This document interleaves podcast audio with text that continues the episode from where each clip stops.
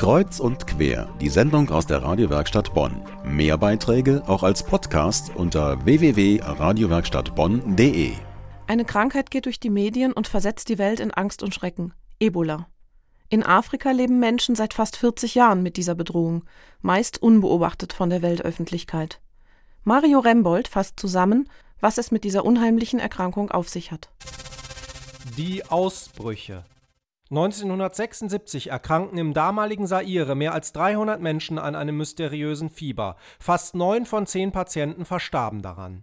Der nahegelegene Fluss Ebola sollte zum Namensgeber dieser bislang unbekannten Krankheit werden.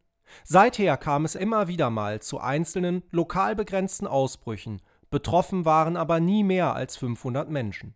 Die aktuelle Epidemie hingegen stellt alles bisherige in den Schatten. Über 17.000 Patienten in acht Ländern waren oder sind erkrankt. Mehr als 6.000 Menschen verstarben im letzten Jahr an Ebola.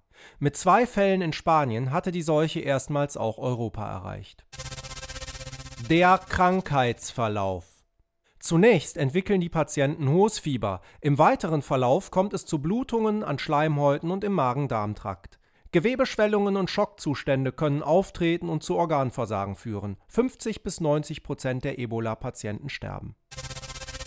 Die Infektionswege.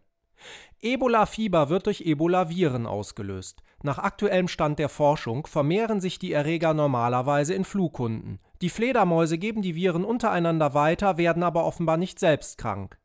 Bei Menschen hingegen führt eine Ebola-Infektion nach einer Inkubationszeit von rund 10 Tagen zu den beschriebenen Symptomen.